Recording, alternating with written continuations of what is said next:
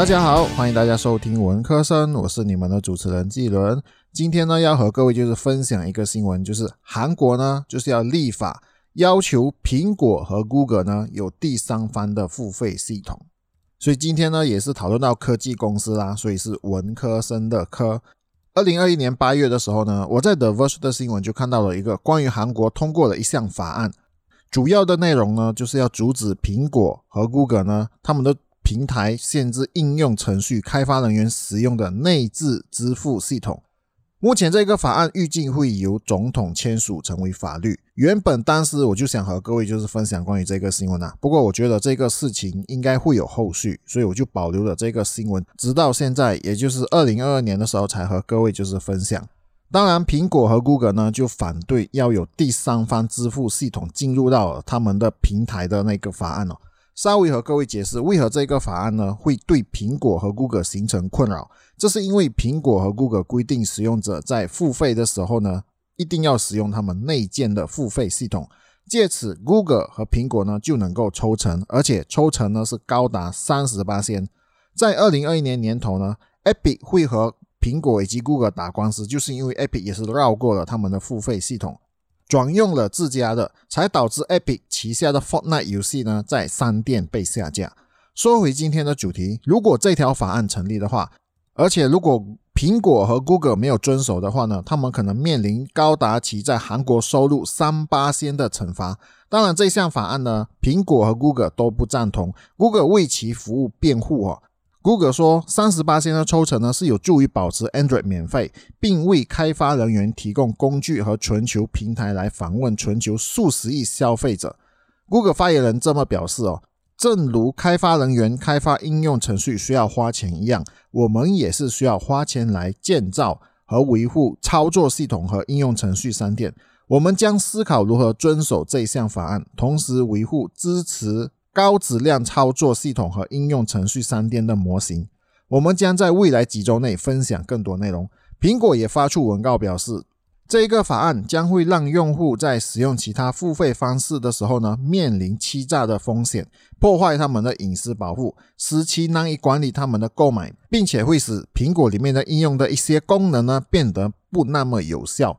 根据报道，这两个公司呢，向美国官员就是变成哦，韩国立法其实违反了一项贸易协定，因为他们试图控制美国公司的行为。同时，苹果和 Google 呢，也一直试图通过改变他们的应用商店政策来避免此类的活动。苹果推出了 App Store 小型企业计划，就是 App Store Small Business Program。该计划将苹果从其商店中收入低于一百万美元的开发者中。减少开发者需要还给苹果的抽成高达一半。苹果还同意，就是让开发人员使用用户提供给他们的电子邮件地址来通知他们的用户有关 App Store 之外的支付选项。Google 也是有一些举动，就是要善待那些开发者哦。Google 表示，开发者的第一百万美元，他们的收入呢只需要抽成十五八仙，而不是三十八仙。其实对于这样的事情哦，我也不知道要支持哪一方。因为苹果和 Google 有抽成，我觉得是合理。毕竟这么大的平台，而且是全世界都在用的平台，肯定是需要花很多的费用，就是来管理。当然，能做的方式就是别抽太高的抽成吧。毕竟苹果和 Google 也是需要开发者的入驻，不然一个空空的应用商店也是同样赚不到钱的。两者之间是相互依赖的。同时，我也明白韩国的做法，也就是让第三方付费方式出现。毕竟两个平台都在各自的系统独大，几乎是垄断的程度。更不用说全世界都在用苹果和 Google 的系统。如果他们有任何的举动，比方说提高抽成率的话呢？碍于人们太过于依赖他们，开发者呢也只能默默接受抽成的变动。可是现在的情况呢，就是如果韩国要改动，而苹果和 Google 都不接受的话，那苹果和 Google 退出韩国的话呢，又是一个什么样的情况？想起来可能感觉就是会非常的混乱。难道韩国也是要兴起自家的 OS 系统吗？像中国华为那样，由于被美国封杀，不得已之下呢，就做出了自家的鸿蒙系统。我认为世界可能没有出现其他的 OS 系统，所以没有人能够与苹果和 Google 竞争，所以造成每个国家也担心苹果和 Google 如果一旦退出他们的国家的话，就会一片混乱。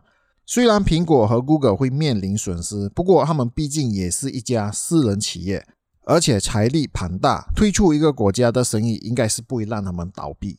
各位朋友可以想象，如果哪一天苹果和 Google 说他们不干了，那就真的是会天下大乱。这也就是为什么我认为世界各国需要兴起，不能把每天日用的东西呢都依靠在一家公司，造成了那家公司变成不能够倒。其实我的想法说到这里时，苹果和 Google 肯定也是有想到，如果哪一天各国都做起了自家的 OS 系统的话呢，世界的人民选择变多的时候，当代替品出现的时候呢，苹果和 Google 就不再像现在那么有价值了。中国的鸿蒙就是一个例子，苹果和 Google 也是了解到别的国家其实他们也是有能力做起自家的 OS 系统的，所以他们在赚钱的同时呢，他们也是尽量和各国合作。也就是把自家赚到的部分的盈利分享给更多的创作者和开发者，同时也是一直在精进自家的科技，让其他人不能超越。相信韩国的法律呢，也只是刚开始。相信之后苹果和 Google 呢，就是还有更多的挑战要面对。然后呢，现在时间点就来到二零二一年的十一月，Google 就率先在韩国测试第三方付费系统。这对于这家科技巨头来说是一个重大的让步。因为世界各国政府呢，他们都在寻求制止 Google 和苹果对其智能手机系统的控制。根据 Google 的官方部落格，Google 表示尊重国民议会的决定，并正在分享一些更改以响应这项新法律，包括让开发者可以在 Google Play 的计费系统之外，添加第三方付费系统给韩国的用户选择付费。Google 表示，这个变化能让他们遵守法律，继续投资 Android 和 Google Play。并提供数十亿用户期望从 Google Play 获得的无缝、安全和值得信赖的用户体验。具体上要如何来做？刚刚其实也是有提到。作为对立法的回应，开发者现在可以为在韩国的移动和平板电脑用户添加一个替代的应用计费系统。在结账的时候呢，用户能够选择要使用的计费系统。Google 则会努力确保用户安全，并保持用户对于从 Google Play 下载的应用和游戏所期望的体验。当然，Google 也表示，替代计费系统可能无法完全提供和 Google Play 相同的保护和付款的选项功能。这里的功能呢，其实就指到 Google Play 呢，它有提供一些，比方说家长控制、家庭付费方式、订阅管理、Google Play 礼品卡和 Play 的积分。这些呢，如果你是用第三方付费系统的话呢，就不能够享受到 Google Play 的这些功能了。我认为，如果 Google 有能力提供第三方付费系统，那么第三方付费系统就有责任保护用户的安全和做出各种的优惠，这样才会和 Google Play 有的竞争。那么在服务费方面呢，Google 表示，通过 Android 和 Google Play 给予应用程式的服务费呢，将继续基于平台上的数字销售。不过，Google 表示，他了解到开发者会产生费用来支付他们的计费系统，因此，当用户选第三方付费系统的时候呢，Google 将开发者的服务费降低四八先。就比方说，大多数开发者通过 Google Play 计费系统为交易支付十五八先。不过，如果开发者拥有第三方付费系统的时候呢，服务费则为十一八千。目前还是在测试的阶段，会不会通过呢？还是要看韩国政府的脸色。根据 Engage 中文版里面的文章，其实有提到，虽然 Google 是有接受第三方支付平台，但还是要求收入一定的费用。所以这就看韩国政府是否能够为新做法足够打开了 Play Store 的大门，引入竞争。同时，新政策也相信平息了多起 Google 控告开发者在自家 App 中加入第三方支付工具的案子，让开发者和 Google 之间的争执能够完结。所以到目前为止呢，Google 就先让步了哦。但是呢，苹果还是一样没有任何举动。我猜想，苹果应该不会那么容易妥协。苹果都会打着保护用户隐私安全或者是系统的问题来强调自己的 iOS 只能容忍自家的付费系统。根据我在网站上看到的资料哦，韩国的 iOS 用户呢只有二十七八千左右，而七十二八千左右的韩国用户呢都是 Android。这大概也就是为什么 Google 这么注重韩国的市场。那么苹果是否会离开韩国这个市场呢？我认为有可能发生。不过苹果要这么做也是要再三慎重考虑。虽然说 iOS 用户只有二十七八千左右，不过呢多少也是重要的市场。贸然从韩国市场撤退，也肯定会伤到苹果的收入。那么现在呢，时间线就来到了二零二二年一月十一日，就轮到了苹果答应会在 iOS 植入第三方付费系统，这也是第一次苹果为了配合当地的法律而同意植入的第三方付费系统。当然呢，这个也只仅限于韩国。至于详细是要如何植入第三方付费系统，倒是还没有公布出来。关于苹果是要如何向第三方收取费用呢？苹果也是还没有任何的声明。这些确切细节呢至关重要，因为在 iOS 应用商店的 UI 看似有很小的决定，可能都影响着消费者的体验。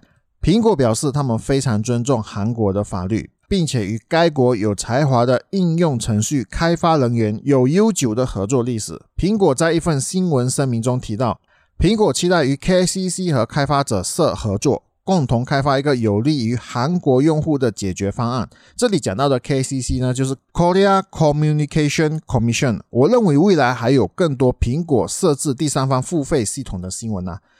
不过关于这个新闻呢，关于这个第三方付费系统就是在韩国发生的呢，我在这里是觉得是说应该要有更多类似 Google 或者是苹果这样的公司兴起，一起来竞争，就是让整个世界的市场呢不再是只有安卓和 iOS。